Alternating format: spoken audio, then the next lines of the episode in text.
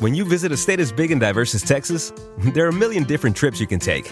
Let's say you've got an appetite for whitewater kayaking. You can get your own. So, this is why they call it Devil's River trip to Texas. Or maybe you have an actual appetite. I'll take a pound of brisket, six ribs, uh, three links of sausage, and a, a piece of pecan pie. Trip to Texas.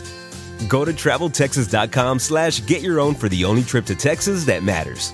Yours. Introducing Celebration Key, your key to paradise. Unlock Carnival's all new exclusive destination at Grand Bahama, where you can dive into clear lagoons, try all the water sports, or unwind on a mile long pristine beach with breathtaking sunset views. This vacation paradise has it all. Celebration Key, welcoming guests in summer 2025. Carnival, choose fun. Copyright 2024 Carnival Corporation. All rights reserved. Ships registry the Bahamas and Panama. Pitaya. Bienvenidos, es un gusto saludarlos. Mi nombre es Felipe Cruz y les agradezco enormemente que nos acompañen a través de este canal de YouTube que se llama El Philip y en un ratitito más estaremos también a través de nuestro podcast que se llama del mismo nombre, El Philip, y en el cual, oigan, les contamos las historias de los famosos más famosos de México, pero también de todo, de todo el mundo. Y para muestra un botón, fíjense que hay eh, de pronto mm, actores o famosos que son mexicanos, nacieron en México, pero que de pronto se fueron a otro país, digas Estados Unidos, algún país europeo, a cualquier otro lado. No, hombre, al ratito ya ni nos hablan en español, al ratito ya ni se acuerdan de los mexicanos, al ratito ya se sienten gringos, se sienten europeos, ya como que la vida les cambia, ¿no? Pero fíjense que hoy les quiero contar la historia de alguien que ocurrió con él todo lo contrario. Un mexicano que tuvo un éxito tremendo, tremendo en Hollywood, pero lo mejor del asunto es que nunca, nunca, nunca negó sus raíces. Y me refiero a don Ricardo Gonzalo Pedro Montalbán y Merino. Ay, Dios mío, su nombre. Ricardo Gonzalo Pedro Montalbán y Merino. Anda, pues. Fíjense, la historia de, de, este mexicano de padres españoles, ¿eh? Aparte, eh, eso sí hay que decirlo. Bueno, la historia de don Ricardo Montalbán, porque así es como lo conocimos, y para quienes a lo mejor de pronto dicen, ay, ¿y quién fue él? Yo ya ni me acuerdo. Bueno, en los años 80, en México, conocimos una eh, serie de televisión que todavía ni sabíamos que eran series en aquel, en aquel entonces, decíamos un programa, ¿no? Así los conocíamos pero resulta que esta serie era la isla de la fantasía. Estaba muy interesante. ¿Por qué? Porque resulta que llegaban en avión, por eso salía también Tatú. ¡Ay!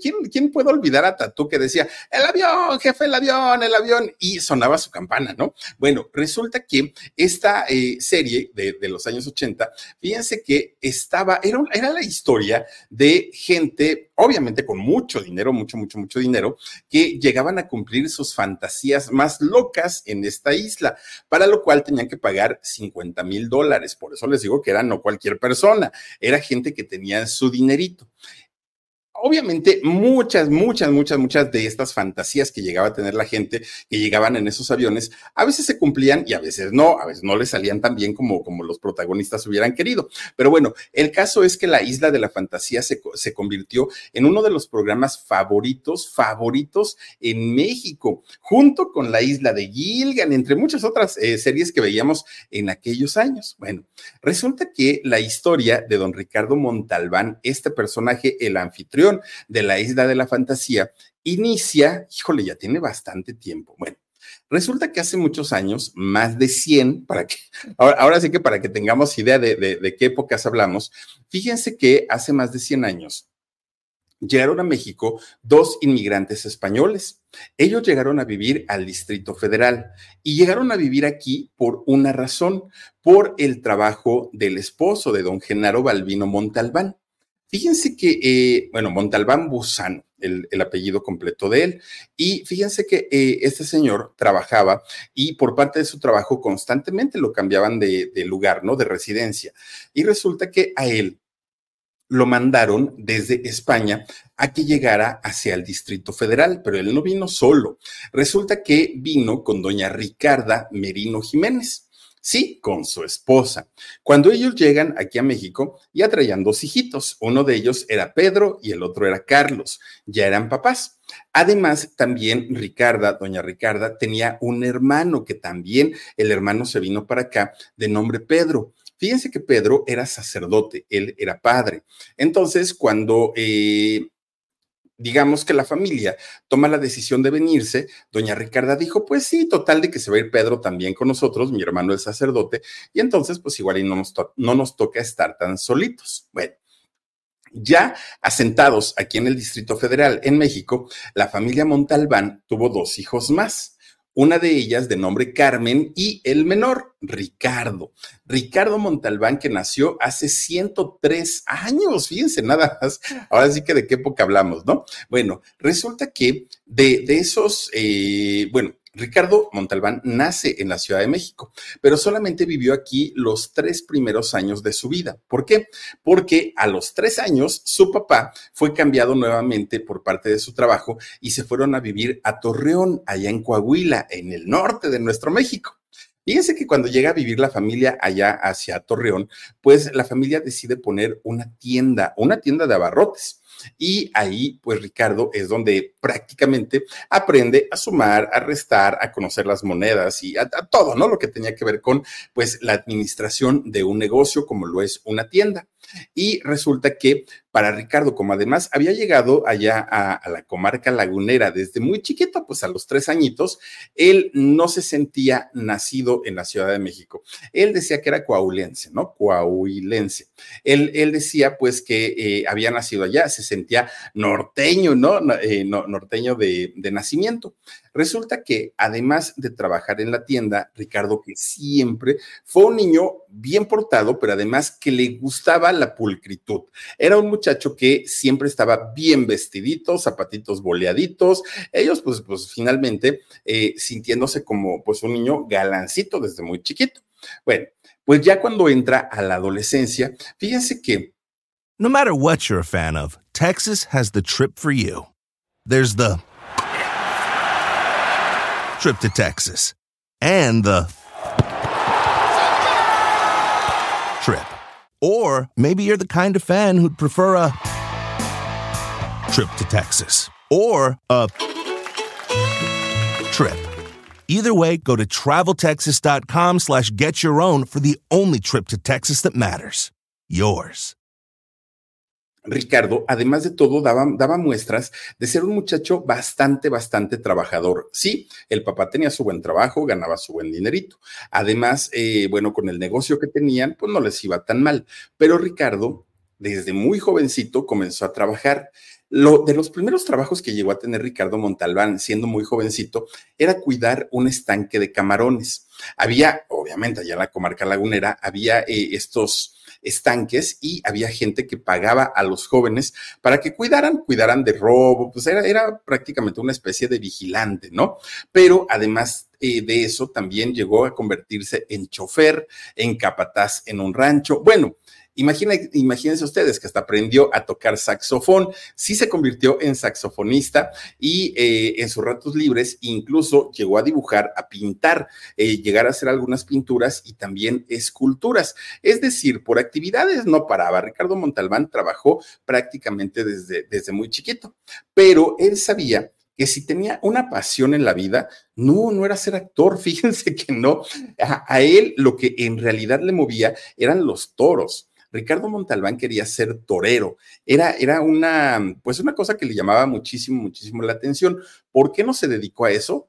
por collón, porque le daba miedo. O sea, le gustaba, pero ya a la hora de la hora y de ver a un toro ya de frente, le daba miedo y se echaba a correr.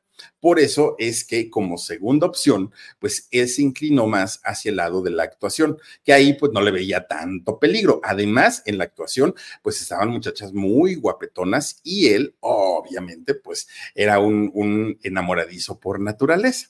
Pero además de eso, mientras Ricardo pues era, era prácticamente un adolescente, un adolescente, su hermano Carlos, el mayor, ya se había ido a vivir a California. Y fíjense que ahí en California California, había entrado a trabajar a la Metro Goldwyn Mayer. ¿no? A este estudio de, de, cine tan, tan, tan grande.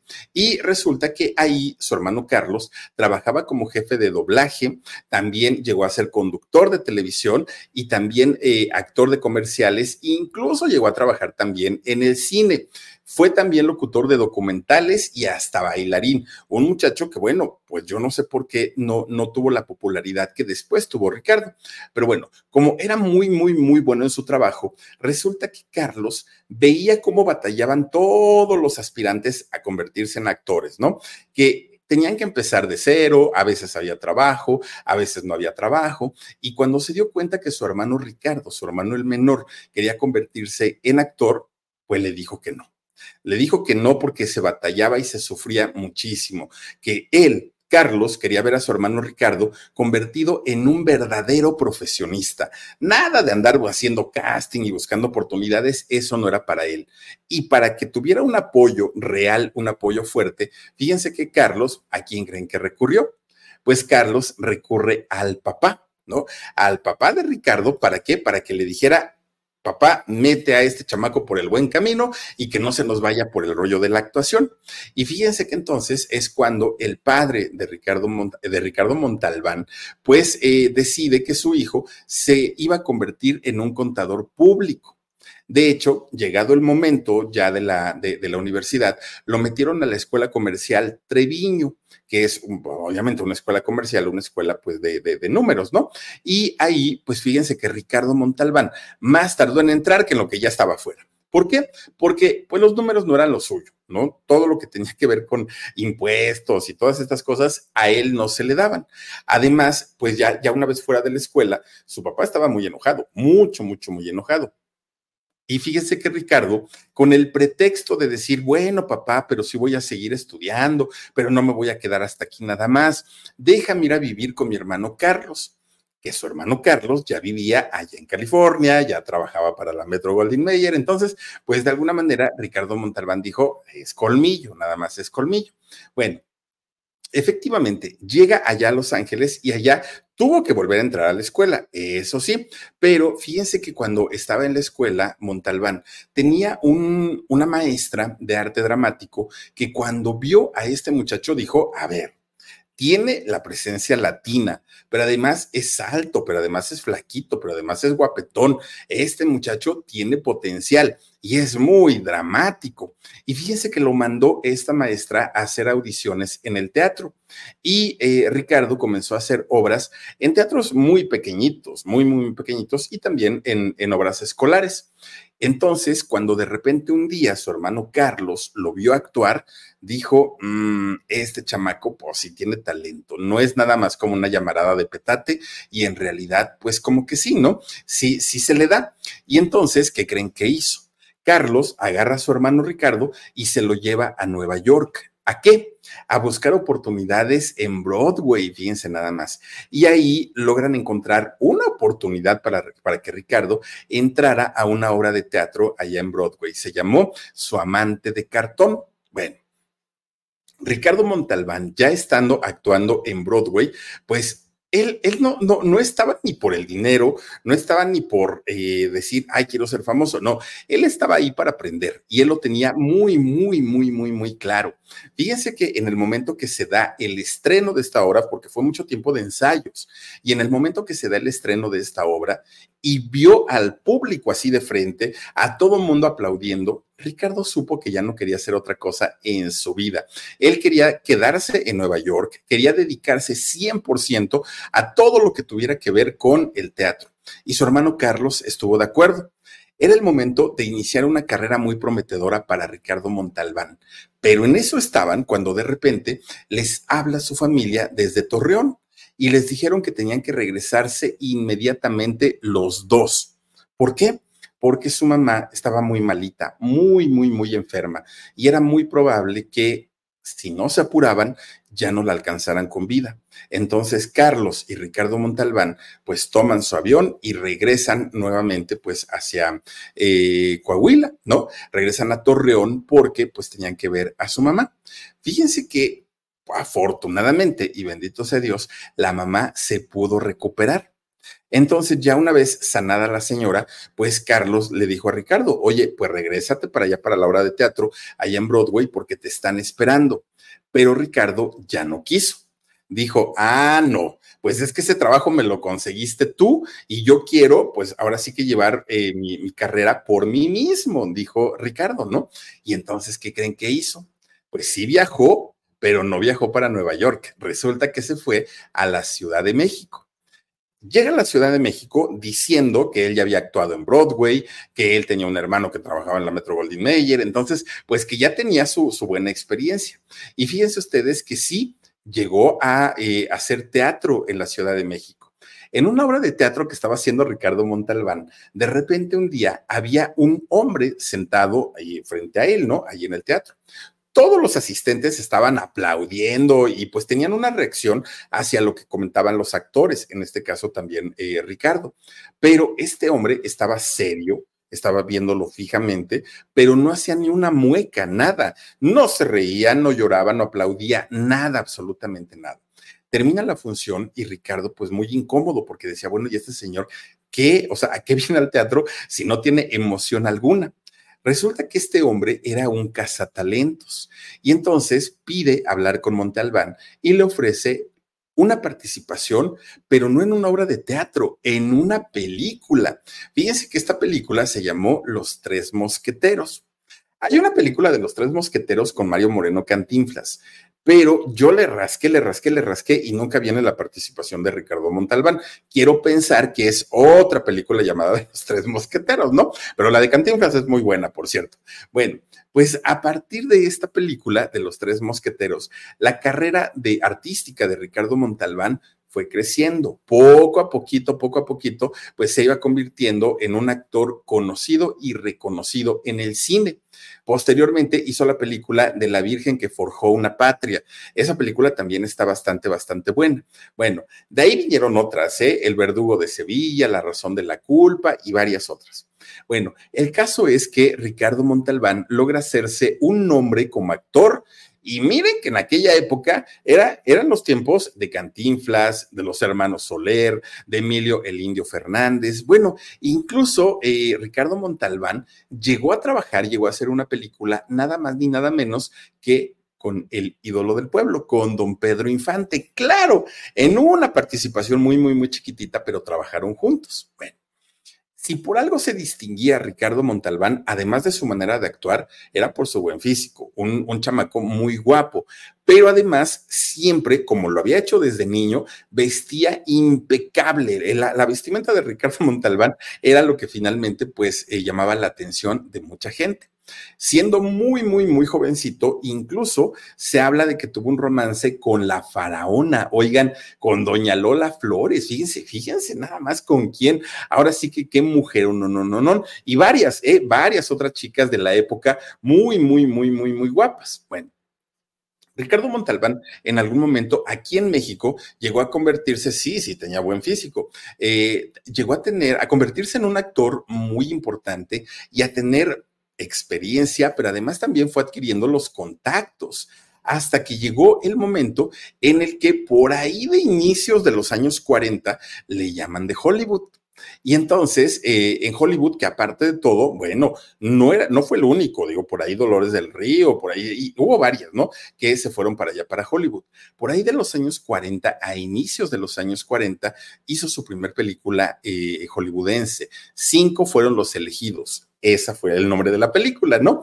Bueno, estaba feliz de la vida. ¿Por qué? Porque se iba a ir a trabajar a Estados Unidos, pero además de todo, Ricardo Montalbán, que había sido pues un picaflor, tenía un amor platónico allá en Estados Unidos, en Hollywood. Era una actriz muy guapa, muy, muy, muy bonita, llamada Loretta Young. Resulta que Loretta, una, pues una diva a final de cuentas, pues, ¿qué creen?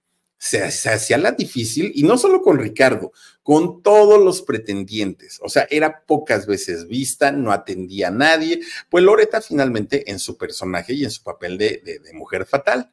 Bueno, pues resulta que ni siquiera la logró conocer Ricardo Montealbán, pero eh, pues no la conoció, no la conquistó, ¿no? Para pronto. Pero fíjense que de repente sus ojos vieron a otra hermosa mujer a una mujer que le llamó la atención desde el primer minuto, desde el primer minuto y comenzó a, buscar la manera de acercarse a ella. Y dijo, no me va a pasar lo mismo que con Loreta. A ella sí la quiero conocer en persona. Esta chica se llamaba Georgina o Georgiana. Georgiana, Georgina, no, no, no sé cómo se pronuncia, ¿no? Pero es eh, Georgiana, debe ser por ahí. Georgiana Blaine. Resulta que, pues, al principio solo la había visto en foto, pero no sabía absolutamente nada de ella. Bueno, poco a poquito y estando en, en el medio comenzó a buscar información de ella. Alguien le dio una revista donde salía esta chica y cortó la foto. ¿no? Entonces la andaba trayendo para todos lados esa foto. Era una chica que era también una aspirante a actriz. Resultó, fíjense lo que son las coincidencias de la vida, ¿no? Resultó que esta chica georgiana era media hermana de Loreta, el amor platónico de Ricardo. Pero para cuando conoció a Georgiana, bueno, Ricardo ya estaba plenamente enamorado de ella. Él tenía en aquel momento 23 años y Georgiana tenía 19. Vamos, los dos eran mayores de edad, ¿no? Bueno, hizo todo lo posible por conquistar a esta chica. Claro, para ella, él era un total y completo desconocido que además ni siquiera era norteamericano. Y aún así, ella aceptó a salir con él. Se hicieron novios. ¿Saben cuánto tiempo duró el noviazgo de Ricardo Montalbán y Georgiana? When you visit a state as big and diverse as Texas, there are a million different trips you can take. Let's say you've got an appetite for whitewater kayaking. You can get your own, so this is why they call it Devil's River, trip to Texas. Or maybe you have an actual appetite. I'll take a pound of brisket, six ribs, uh, three links of sausage, and a, a, piece of pecan pie. Trip to Texas.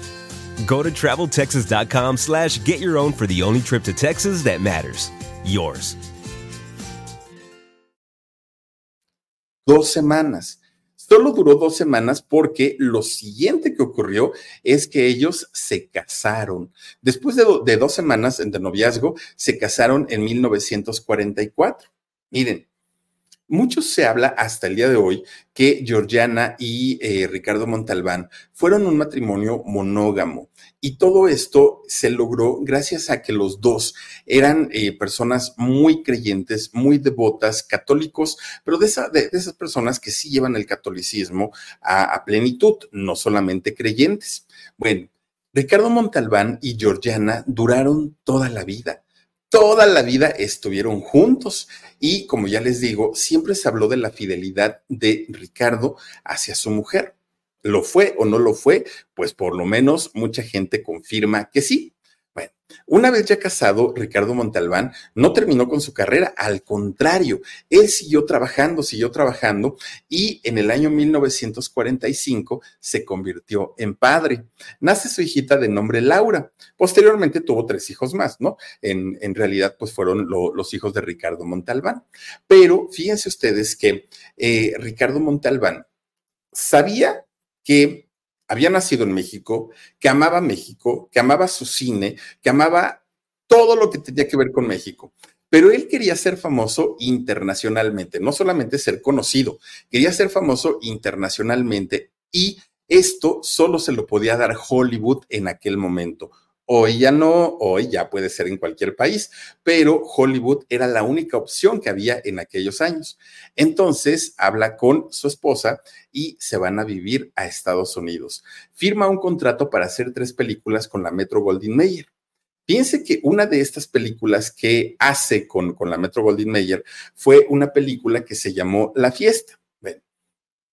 Esta película que se llamó La Fiesta, eh, gran parte, gran parte de esta película se hizo en Puebla. Recordemos que muchas de las producciones hollywoodenses de aquellos años se hacían en México por eh, los costos, para minorar costos. Entonces resulta que, fíjense que esta película eh, de La Fiesta, por cierto, habla de la fiesta brava o de la fiesta taurina, ¿no? Habla de los toros, algo que a Ricardo pues lo volvía loco porque él había querido ser torero desde que era muy pequeñito. Pero en esta película de la fiesta ocurrió algo que pues no, no le salió muy bien al staff. ¿Y por qué? Porque resulta que llegan a Puebla, ¿no? Al estado de Puebla. Y obviamente, pues la gente de, allá de Puebla, cuando vieron que llegaba una producción hollywoodense, uy, pues hicieron pachanga, hicieron fiesta y sacaron cantidad de puestos, que si los elotes, que si los esquites, que si las quesadillas, que si los pambazos, que si las semitas, los clacos, no, hombre, hicieron, pero miren, un mercado alrededor de la producción, vendiendo todo tipo de cosas, pues dijeron, estos cuates traen dólares, ¿no? Oigan, de repente, fíjense que un fin de semana, todos los del staff dijeron, ay, pues vamos a comer estos antojitos poblanos, que aparte de todo se ve que están re buenos, ¿no? Y ahí van de dragones. Pues resulta que, ¿qué creen? Varios, no uno, varios de los del staff se murieron de cólera. Estaba contaminada la comida, fíjense nada más. No, bueno, pues desde ahí ya no volvieron a regresar, ¿no? Digo, no es que pase siempre eso en México, es un riesgo que se corre cuando se come comida en la calle en cualquier país, no solamente en México. Pero bueno, se hizo muy famoso y muy conocido pues este episodio cuando se hizo la película La Fiesta. Bueno, a finalmente, finalmente, fíjense que ya cuando llegan a eh, finales de los años 40, pues el nombre de Ricardo, de Ricardo Montalbán allá en Estados Unidos, pues ya pesaba, ya era un nombre bastante, bastante conocido. Pero a pesar de eso, Ricardo no negaba ni su nombre y mucho menos su apellido y menos su nacionalidad cosa, cosa contraria a lo que ocurre con algunos otros personajes, ¿no? De hecho, fíjense que cuando Ricardo Montalbán llega a Hollywood, querían que, le, que, se hiciera llamar Ricky Montalbán, que bueno, le pusieron una de nombres y Ricardo dijo, no, ¿Cómo por qué? O sea, si yo soy Ricardo, pues en casa me dicen Ricardo, así déjenme Ricardo Montalbán y punto. Fíjense que cosa, cosa rara que, que, ocurrió con Ricardo es que nunca, nunca solicitó la nacionalidad estadounidense y por derecho pudo hacerlo porque Hollywood lo estaba llevando, lo estaba contratando y con el pretexto de decir, pues soy eh, artista, soy, soy mexicano, pero trabajo en Estados Unidos, pudo haber tramitado su nacionalidad y él dijo no. Yo soy mexicano y me quiero morir como mexicano. Fíjense nada más, una cosa bastante, bastante interesante, ¿no? Ahora, pues eh, resulta que ya por ahí de los años 50, su carrera pues ya estaba en lo más alto allá en Estados Unidos. Hizo películas bastante eh, interesantes, como la película del sombrero, Mi amor brasileño, bueno, hizo, hizo varias, ¿no? Pero definitivamente el papel que le cambió la vida a Ricardo, Ricardo Montalbán fue el del señor Rock cuando eh, fue contratado para ser el anfitrión de la Isla de la Fantasía, que esta serie se estrenó en 1978. Pero fíjense ustedes que esta eh, historia de la Isla de la Fantasía no había sido concebida tal como la, la conocimos, que fue de estos millonarios que llegaban a realizar sus fantasías a esta isla apoyadas por Ricardo y por Tatú, ¿no? El, personaje Chaparrito, que, lo hizo Herbert, no me acuerdo del apellido del Chaparrito. Pero bueno, resulta que eh, no, no estuvo diseñada así esta serie. Lo que se pretendía en aquel momento era poner escenas muy subidas de tono.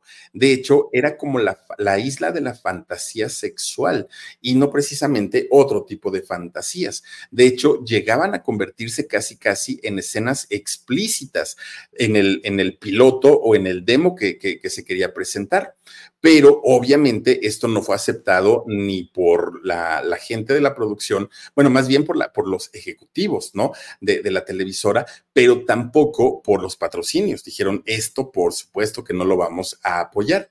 Entonces, como no fue aceptada esta versión, pues eh, la dejaron como más light, como más ligerita, y de esta manera convirtieron a Ricardo Montalbán en el anfitrión de la, de la misteriosa isla y eso sí, tenían que pagar 50 mil dólares para eh, que se les cumplieran o se les realizaran sus más locas fantasías. Y era pues de todos los días ver a Ricardo Montalbán salir con este impecable traje blanco que decía uno, bueno, viviendo en una isla con tanto calor, el señor no suda, el señor no se ensucia, siempre, siempre, siempre, siempre llegaba eh, impecable, ¿no? Y Tatú, pues gritando, el avión, jefe, el avión, el avión. Fíjense que por el formato de, de, esta serie, eh, Ricardo Montalbán pudo tener en su, en su isla a diferentes huéspedes muy famosos. Entre ellas, uy, bueno, ¿quién desfiló por ahí?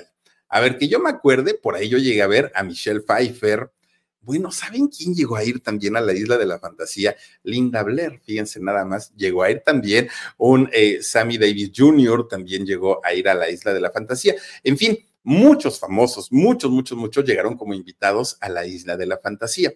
Fue muy exitosa, sí, de hecho, duró siete temporadas y eh, en un total de 159 capítulos. El tiempo que abarcó de transmisión, por lo menos en Estados Unidos, fue de 1978 a 1984, pero con un éxito tremendo. Ahora ustedes dirán, ¿y si tuvo tanto éxito, por qué terminó la serie?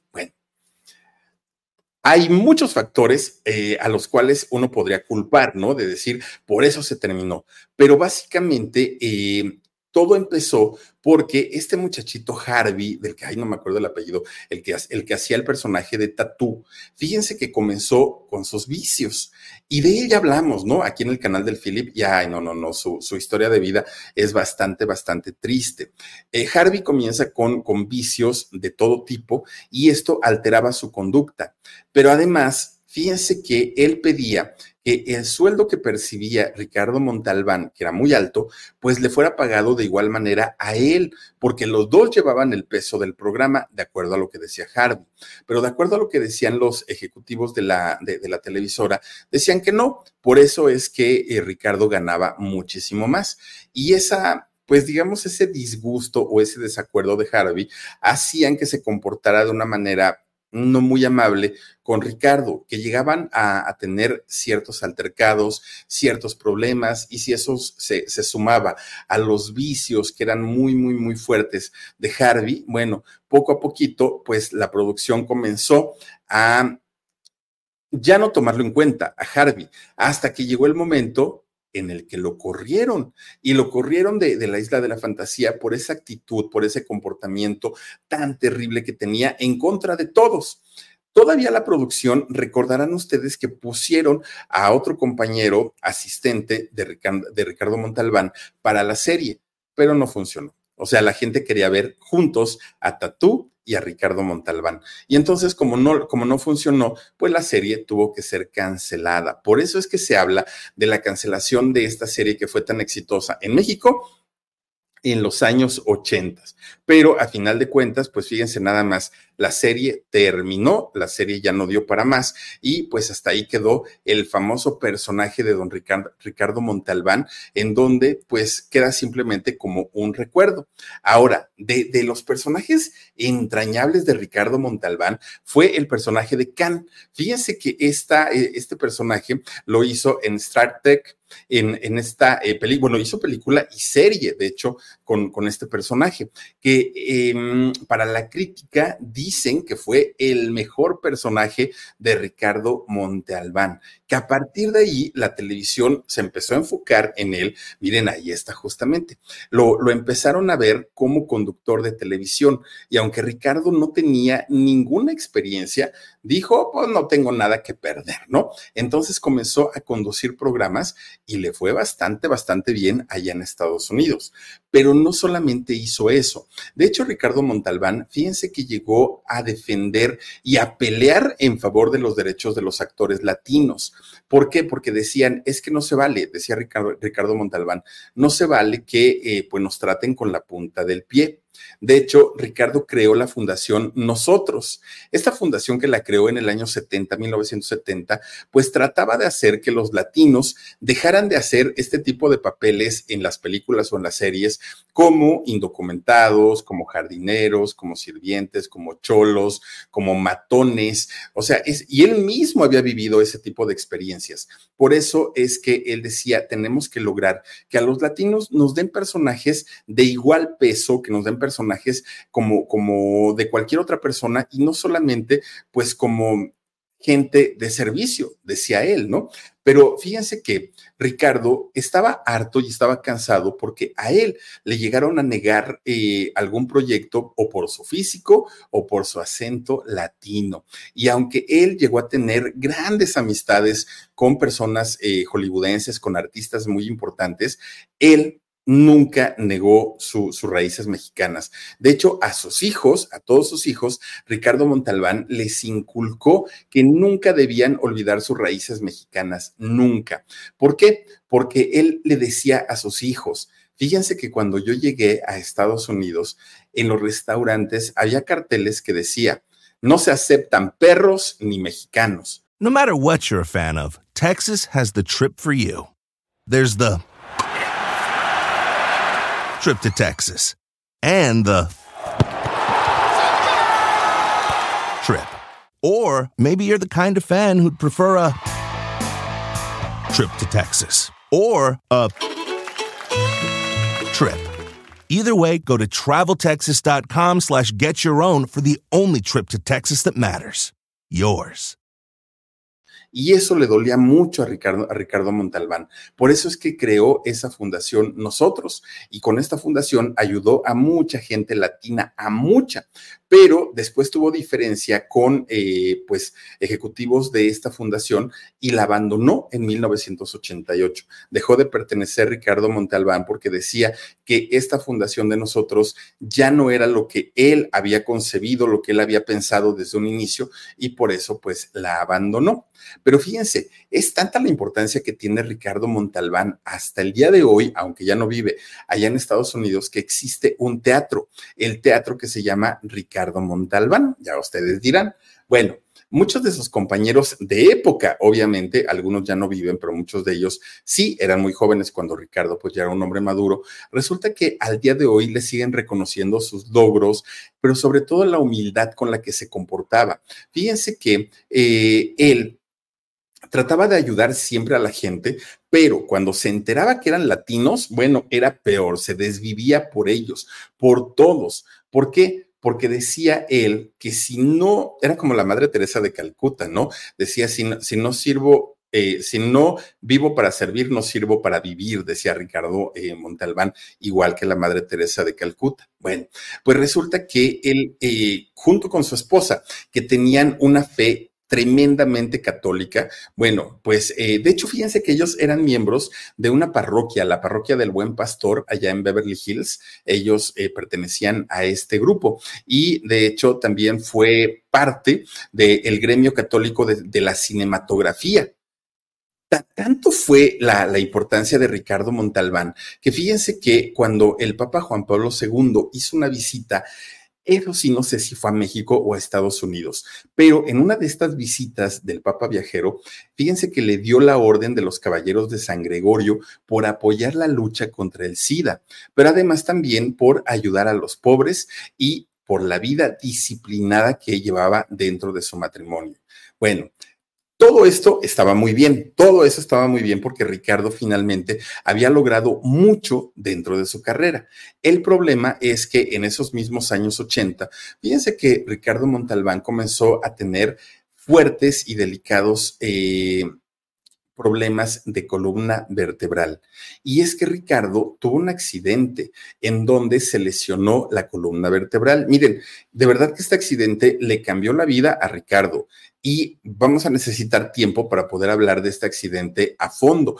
Les prometo que el sábado en el podcast se los voy a contar porque es, es, muy interesante la manera como se dio toda esa eh, situación. Bueno, pues resulta que llega, el, él, él se trataba, ¿eh? él se trataba, tomaba medicamentos, tomaba lo, lo, que necesitaba, pero llega el año de 1993 y Ricardo se tiene que operar porque los dolores ya eran bastante, bastante fuertes. Pero fíjense que después de la operación, él salió muy mal. De hecho, salió prácticamente paralizado y con el dolor de la columna todavía más fuerte. Ahora, él era profesional y él tenía un contrato firmado. Entonces, cuando él sale y sale en una situación de verdad muy, muy, muy lamentable, todavía siguió trabajando. Fíjense que todavía él salió en el cielo nos ayude. Eh, en realidad, pues de esta obra de teatro solamente pudo hacer una temporada. ¿Por qué? Porque ya casi no se podía mantener en pie. Ricardo estaba muy, muy, muy mal. Era serie, no era teatro, perdonen ustedes. Y eh, esta serie tuvo que ser cancelada, la serie de Que el cielo, eh, que el cielo nos ayude. Bueno, Ricardo, obviamente, pues no era lo que él quería, ¿no? Que la serie se cancelara, pero pues la, situación era bastante, bastante lamentable para él. Pero los ejecutivos habían decidido que la voz de Ricardo Montalbán siguiera saliendo en la serie. Hace rato les dije teatro, no, era, era eh, serie. Ya no eh, podía salir él actuar porque su cuerpo estaba prácticamente destrozado, pero eh, la voz de Ricardo sí siguió saliendo todavía en algunos episodios. Fíjense que además de esto, Ricardo Montalbán enferma de cáncer linfático. Ya la deficiente salud y luego todavía un cáncer fue mucho para él, mucho.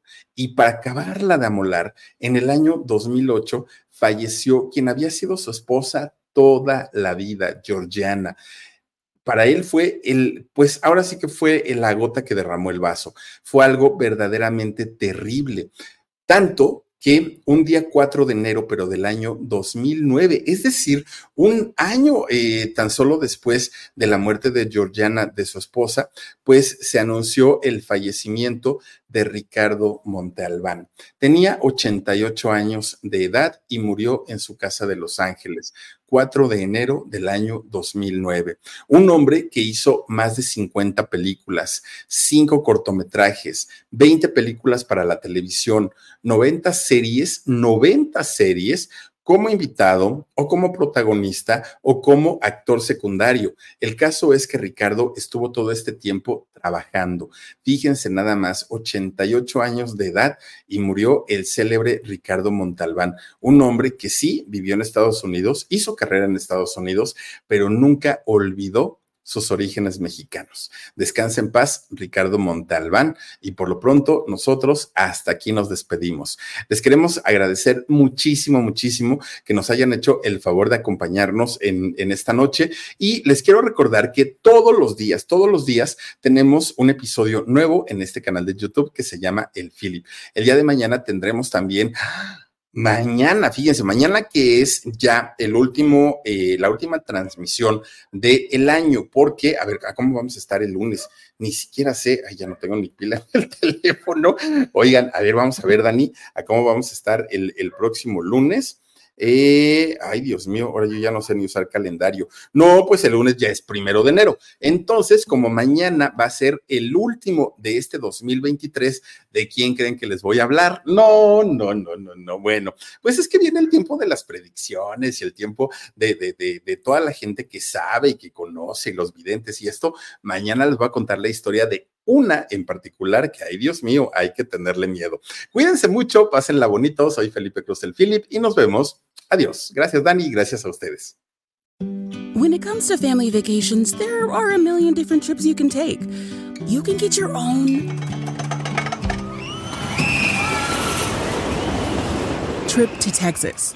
Or if you prefer a vacation from your family, you can always get your own leave the kids with grandma trip to Texas. So go to traveltexas.com slash get your own for the only trip to Texas that matters. Yours. What makes a carnival cruise fun?